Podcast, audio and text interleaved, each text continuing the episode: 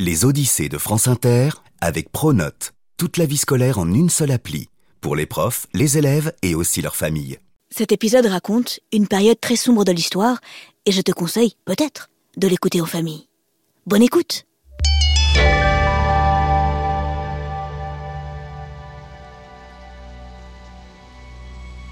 Je m'appelle Simon Gronowski.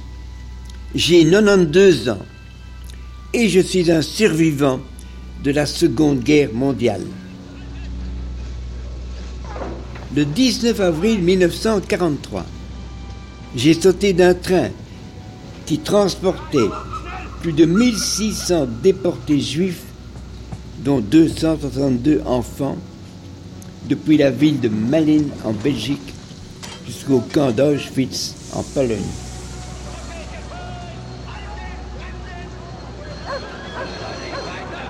J'avais exactement 11 ans, 6 mois et 7 jours. J'ignorais que j'avais été condamné à mort et que ce train allait me conduire sur les lieux de mon exécution. Mes souvenirs sont durs, terribles. Ils sont pleins de tempêtes et de chagrin, mais aussi d'espoir, de fraternité et d'amour. Ma vie est un miracle et avec l'or, c'est ce que nous allons vous raconter maintenant.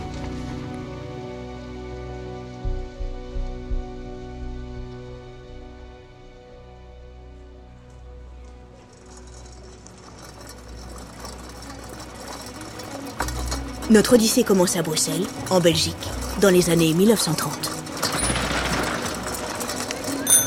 Simon Kronowski 9 ans, yeux noirs pétillants, cheveux bruns en bataille, remonte joyeusement la chaussée de Vavre dans le quartier d'Etterbeek. Il avance, les paupières closes, en zigzagant. Oh, oula Attention Simon Arrivé devant le numéro 639, il pousse la porte et entre. C'est chez lui. Sa famille habite un immeuble de briques rouges dont le rez-de-chaussée est occupé par la boutique de sa mère. Elle vend des sacs, des portefeuilles, enfin bref, de la maroquinerie. Simon se souvient. Elle avait appelé le magasin Ostali. S pour Simon, A pour Anya, L pour Léon et I pour ma grande sœur Ita. Persécutés dans leur pays d'origine, la Lituanie et la Pologne, à cause de leur religion juive, les parents de Simon ont traversé l'Europe pour se réfugier en Belgique. En passant la frontière, ils ont changé leur prénom yiddish. Shana a choisi de devenir Anya et Leil, Léon.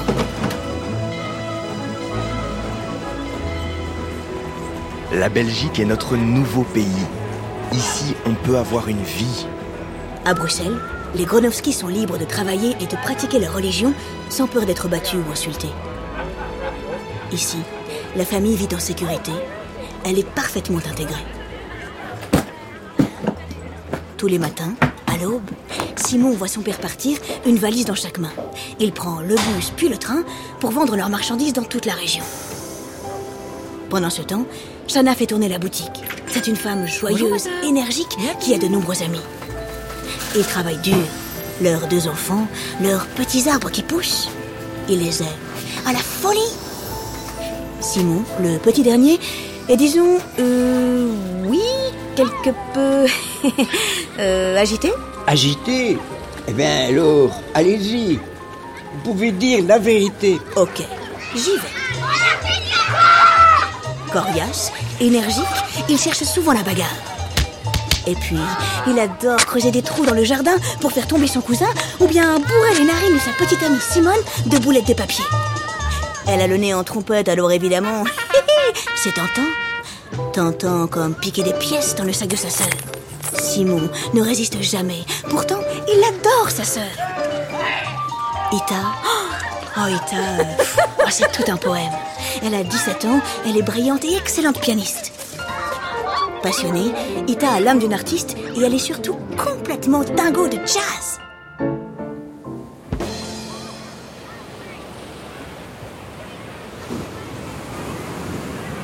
Chaque été, la famille Gronowski passe un mois au bord de la mer du Nord. Attention, à la une, à la deux, j'y vais Face aux vagues, dans les dunes. C'est justement là que la famille se trouve, le 1er septembre 1939, lorsqu'Adolf Hitler envahit la Pologne. Je me rappelle du visage défait de mon père. Le journal à la main, livide, abattu. Je me souviens de ces mots. C'est grave, Shana. C'est terrible. Les bottes noires du nazisme traversent les frontières. Au pouvoir en Allemagne depuis 1933, Hitler veut soumettre l'Europe entière. Le 10 mai 1940, il envahit la Belgique. Pour les Gronowski, de nouveau, sonne l'heure du départ. Ils fuient vers la France. Bloqués à la frontière, ils attendent avec des milliers d'autres réfugiés dans la petite ville de La Panne. Les bombardements font rage. Simon, en jouant, voit les obus au loin exploser dans le port de Dunkerque. On ne peut pas rester là, c'est trop dangereux. On n'a pas le choix, faut rentrer. De retour à Bruxelles, les Gronowski découvrent une ville occupée. Rapidement, des mesures contre les Juifs sont mises en place dans tout le pays. Hitler avait une obsession maladive, une paranoïa. Il voulait tuer tous les juifs. La Gestapo, la police politique des nazis, établit un fichier des Juifs afin de connaître le nom, l'adresse et les possessions de chaque famille. Bientôt, les Juifs ne peuvent plus être fonctionnaires, ni professeurs, ni juges, ni avocats, ou encore journalistes. La famille tente, tant bien que mal, de survivre.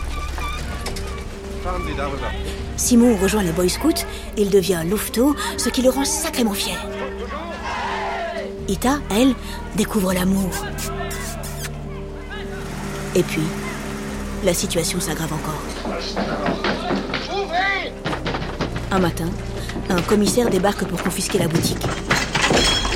Il saisit les marchandises, les meubles et même leur machine à écrire. Et maintenant quoi, Leib Eh bien, nous n'avons plus le droit de sortir entre 20h et 7h du matin. Les autorités nazies, avec la collaboration d'une partie de l'administration belge, dépouillent et isolent la population juive. Ils les humilient, les brisent, afin de mettre en place leur terrible projet. En mai 1942, Simon, 10 ans, est obligé de porter une étoile jaune. Ma mère l'avait cousue sur mes vêtements. Là, juste à la place du cœur. Ainsi, les officiers nazis peuvent désormais reconnaître les juifs dans la rue d'un simple coup d'œil.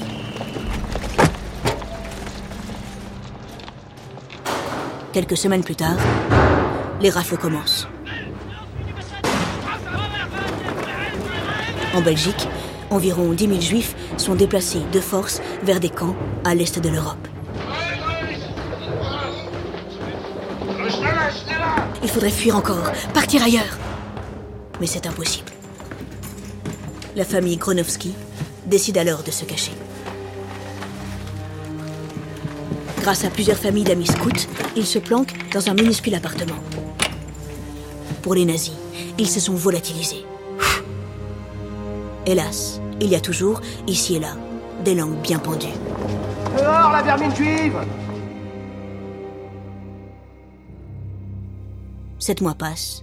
Le père de Simon, malade, est hospitalisé.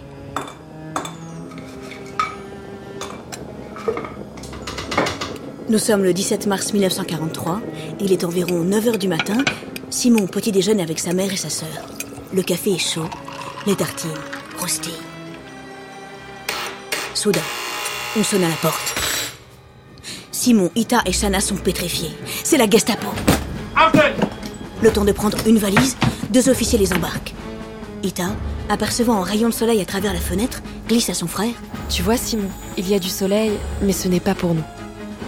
Ces mots se sont gravés dans ma mémoire pour toujours. Nous avions été dénoncés. Je n'ai jamais su partir.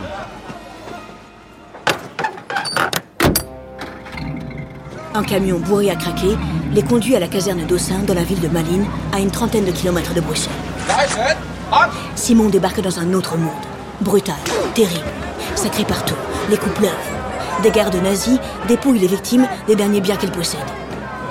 Simon regarde ses mollets. Oh, ces précieux bas de louveteau, en laine blanche tricotée. Il espère qu'ils ne vont pas les prendre. Et puis, c'est l'attente. Longue. Interminable. Shana se débrouille pour envoyer quelques lettres à son mari. Il a réussi à se cacher dans une autre planque. Chacun de ses messages fait bondir son cœur de joie, de fol espoir et d'amour. Pourtant, la vie est loin d'être rose à la caserne d'Aussin. De nouveaux déportés arrivent, chaque jour plus nombreux. Tout le monde s'entasse, pas de savon, pas de douche, et à peine de quoi se nourrir.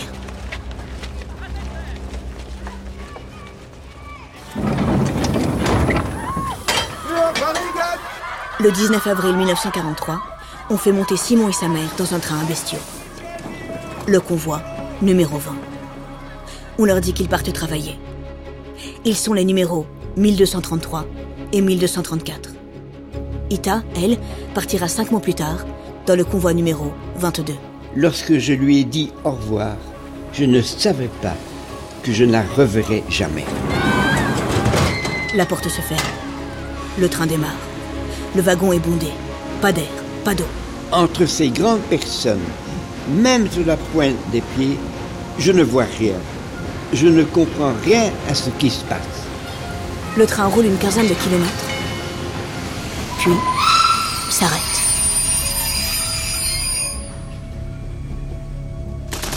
Des coups de feu retentissent dans la nuit. Les soldats nazis hurlent. Ils courent le long du convoi. Et puis, le train finit par repartir. Simon, épuisé, s'endort dans les bras de sa mère. Tout à coup, elle le réveille. Simkele, Simkele. Le petit sent de l'air frais caresser son visage. Quelques hommes ont réussi à ouvrir la porte de l'intérieur. Sans réfléchir, Shana saisit Simon par la main et le dirige vers la porte. Elle l'assoit au bord du wagon, les jambes dans le vide. Mais au début, je n'ose pas sauter. Ce train va quand même très vite. Alors Shana soulève son fils par les épaules et le fait glisser, lentement, jusqu'au marchepied. À un certain moment, le train ralentit. Ma mère me lâche. Je saute. Simon atterrit sans mal. Il attend sa mère. Soudain, le train s'arrête complètement. Ma première idée est de courir pour remonter dans mon wagon, pour rejoindre ma mère et pour ne pas être pris en faute. Mais des coups de feu pétaradent dans sa direction. Sans réfléchir, Simon tourne de l'autre côté et se met à courir. Vite, de toutes ses forces, le plus vite possible. Les balles sifflent à ses oreilles. Il court. Il entre dans un bois. Il continue de courir, encore plus vite, sans s'arrêter. La nuit est noire. Il pleut. Il fait froid. Simon, 11 ans, poursuit sa course. C'est bizarre. Je n'ai pas peur. Je chantonne même In the Mood, l'air à la mode pendant la guerre. Je vais revoir mon père, nos amis scouts. Ces nazis sont ridicules. Je suis un petit louveteau débrouillard, ça va aller. Je vais m'en sortir.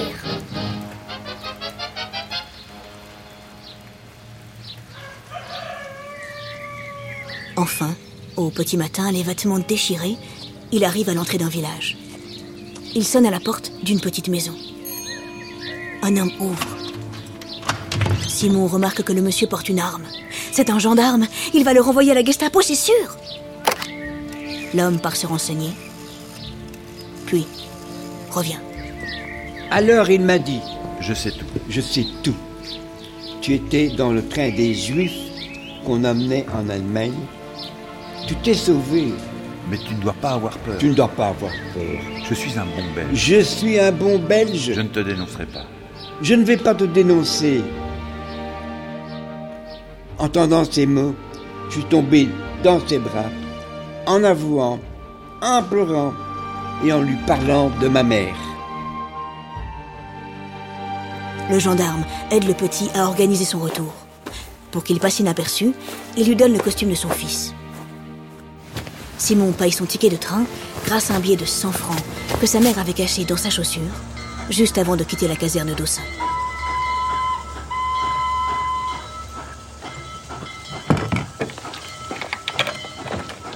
De retour à Bruxelles, Simon retrouve son père. Protégé par différentes familles belges, le père et le fils se cachent jusqu'à la fin de la guerre. Chaque jour, ils attendent le retour d'Ita et de Shana. Jamais ils ne les reverront.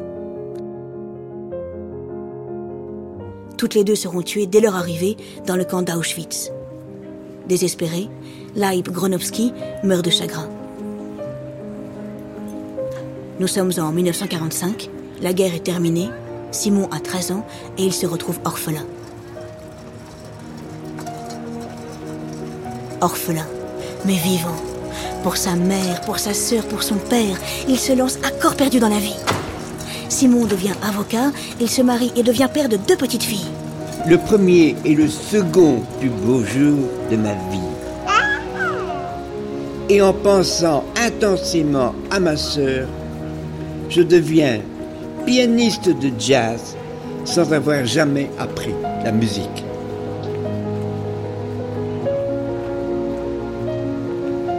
J'étais un bébé, puis un enfant, chéri, adoré. Et cet amour m'a donné une force pour toute la vie. Ma mère m'a donné la vie deux fois. Quand je suis né et le jour de mon évasion. Si j'ai survécu à tout ça, c'est grâce à l'amour. Mon évasion est un miracle, ma vie n'est que miracle.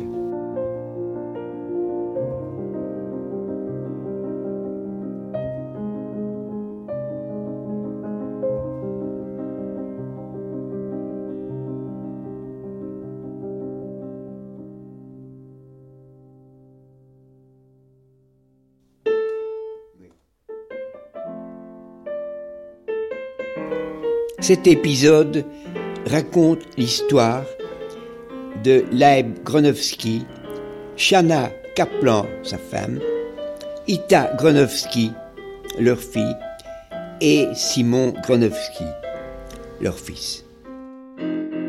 D'où vous entendez actuellement une pétillante improvisation. À la fabrication, il y a Fanny Leroy, Marion Lelay, Basile Bocquer, Cédric Diallo et moi, Laure Grand Besançon. Un grand merci à la Renaissance du Livre qui a édité l'ouvrage de Simon Gronowski, L'enfant du 20e convoi, dont les souvenirs de l'auteur et certains dialogues ont été extraits.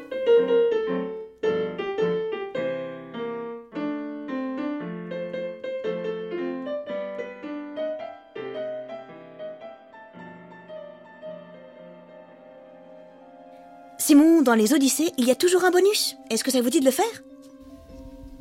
Rapidement après le départ, j'ai senti du fond de mon wagon que le train s'arrête et j'entends des hurlements en allemand et des coups de feu. Et j'ai appris après la guerre ce qui s'est passé. Trois jeunes résistants ont attaqué le train. Jura Lifshitz, Georges Franck Lémont et Robert Mestrio ont réussi à arrêter le train. Ils ont ouvert un wagon, pas le mien, et ils ont sauvé 17 personnes. Cet acte héroïque a sans doute galvanisé les hommes de mon wagon qui ont ensuite réussi à ouvrir la porte de l'intérieur. Et le convoi numéro 20 est le seul convoi de déportés qui a été attaqué par la résistance durant toute la guerre.